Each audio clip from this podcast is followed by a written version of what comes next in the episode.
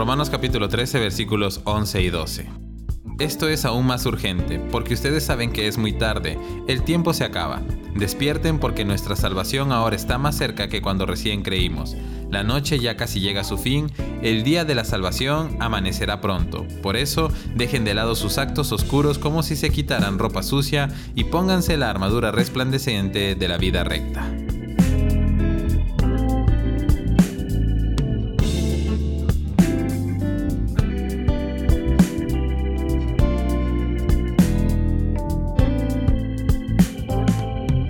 El tiempo se acaba. Esa era una convicción que ardía en el corazón del apóstol Pablo y de la iglesia primitiva hace dos mil años. Y cuanto más debería ser una convicción para nosotros en este año 2020. El tiempo se pasa muy rápido. Las circunstancias cambian más rápido de lo que podemos entender y la iglesia necesita aprovechar mejor que nunca antes el tiempo que le queda para seguir predicando porque nuestra salvación está cada vez más cerca, la noche ya casi termina y el día de la salvación de nuestro Señor Jesucristo amanecerá muy pronto. Sin embargo, aquella convicción produjo otro sentido de urgencia en el apóstol Pablo que nosotros deberíamos compartir, y esa urgencia tenía que ver con estar preparados en corazón y alma para el día en que nuestro Señor vuelva.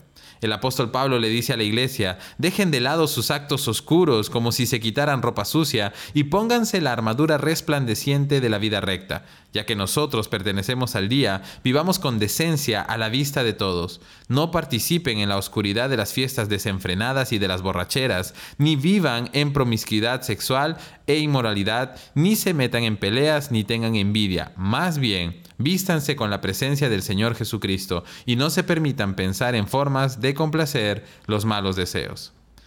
Creo que de alguna forma el apóstol cubre todas las áreas de cuidado espiritual personal que debemos tener si pretendemos estar listos para encontrarnos con el Señor. No debemos andar en actos escondidos de mentiras, sino que al contrario debemos vivir con decencia a la vista de todos. No debemos participar en pasiones mundanas como fiestas y borracheras, pero tampoco debemos permitir que nuestros cuerpos y mentes sean esclavizados por la inmoralidad sexual. Pero además nos dice, no se metan en pleitos y tampoco tengan envidia. En otras palabras, cuiden sus relaciones interpersonales. Y finalmente nos dice, cuiden aún sus pensamientos, porque muchas veces nuestros pensamientos no son tan puros como lo aparentan nuestras acciones. El tiempo se acaba, y esto es verdad, el tiempo es corto y lo debemos aprovechar, pero por sobre todas las cosas debemos preguntarnos, ¿estamos listos para encontrarnos con Jesús cara a cara? Nuestra vida, nuestros pensamientos, nuestras acciones son como la armadura resplandeciente de una vida recta o son como ropa sucia? Hoy quiero animarte a ir delante de la presencia de Dios, sin caretas ni pretensiones, sino que nos acerquemos tal y como somos y que desnudemos nuestro corazón delante de Él y le permitamos al Espíritu Santo que nos muestre la realidad de nuestro corazón, para que habiendo hecho esto podamos tomar medidas serias sobre aquello que es como ropa sucia que mancha nuestra vida. Y dejemos que la presencia del Señor nos revista y que cuando Él venga nos encuentre limpios. Que Dios te bendiga.